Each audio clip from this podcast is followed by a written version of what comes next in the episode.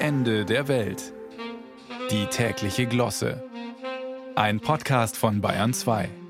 Ich war jung und brauchte das Geld. Na, Sie wissen schon, wie das ist. Was beispielsweise Stephen Jobs so alles gemacht hat, bevor er Apple gründete. Pfandflaschensammler, Essensschnorrer im Hare Krishna Tempel, Drogenkonsument und Schreitherapiepatient. Studienabbrecher war er natürlich auch. Im Nachhinein wirkt es nur wie Glitter in der strahlenden Geschichte des Tech-Konzerns mit dem angebissenen Apfel.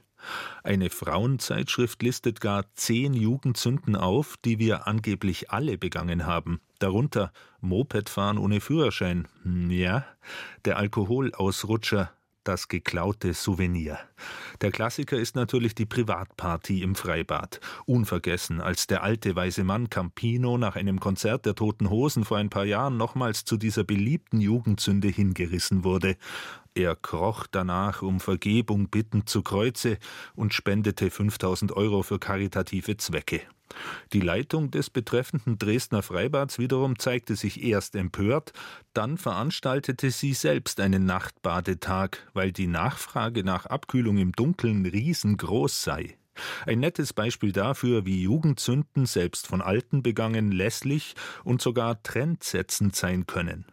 Unterm Kreuz wiederum gab es ja in der katholischen Welt die Tradition der jährlichen Beichte, die insbesondere zwischen Kommunion und Firmung dazu diente, sich von Jugendsünden reinzuwaschen. Bier Ernst dagegen hat eine durch lautstarke Überschriften und viele Bilder gekennzeichnete Zeitung jetzt das Thema aufgearbeitet und Joschka Fischer als Straßenkämpfer, Heiner Geißler als Terrorhelfer in Südtirol und Winfried Kretschmann als Kommunisten demaskiert allesamt in einer mehr oder weniger jungen Phase ihres Lebenslaufs. Schulschwänzer, Schummler und Schaumschläger waren und sind sie ja eh alle, jedenfalls die Politiker, weil das ja klar ist.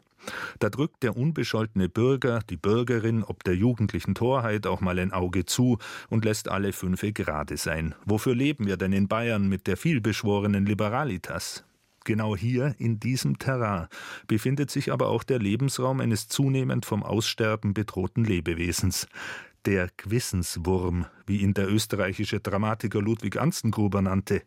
Ausgerechnet der Rocker Campino trägt ihn offenbar in sich. Bei vielen anderen ist er abgestorben. Und das macht den großen Unterschied.